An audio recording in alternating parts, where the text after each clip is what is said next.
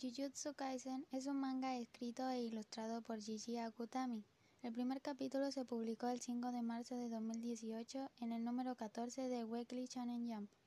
En noviembre de 2019, la serie tenía más de 2.5 millones de copias impresas en todo el mundo.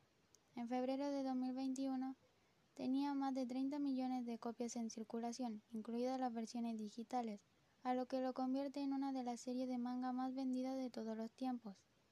La adaptación del anime se anunció en la edición 52 de Weekly Shonen Jump el 25 de noviembre de 2019.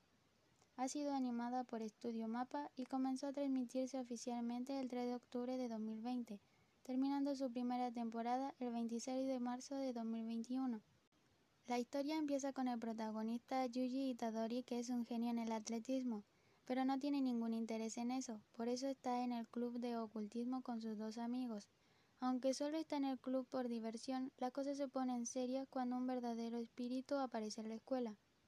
Cuando su abuelo está en su lecho de muerte, Itadori le hace una promesa de que hará buenas obras para que muera rodeado de seres queridos, a diferencia de su abuelo.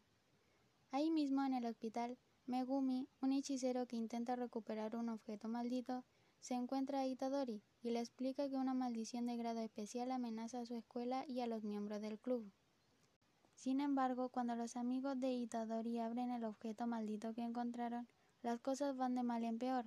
Cuando los espíritus malditos comienzan a vagar por la escuela, los empiezan a herir gravemente.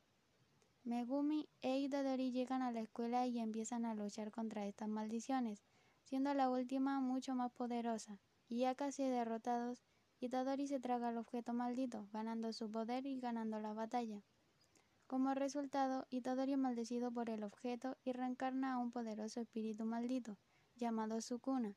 Por esto es arrastrado al emocionante mundo de hechiceros y espíritus malditos de Megumi y otros compañeros que conoce con el transcurso de la historia.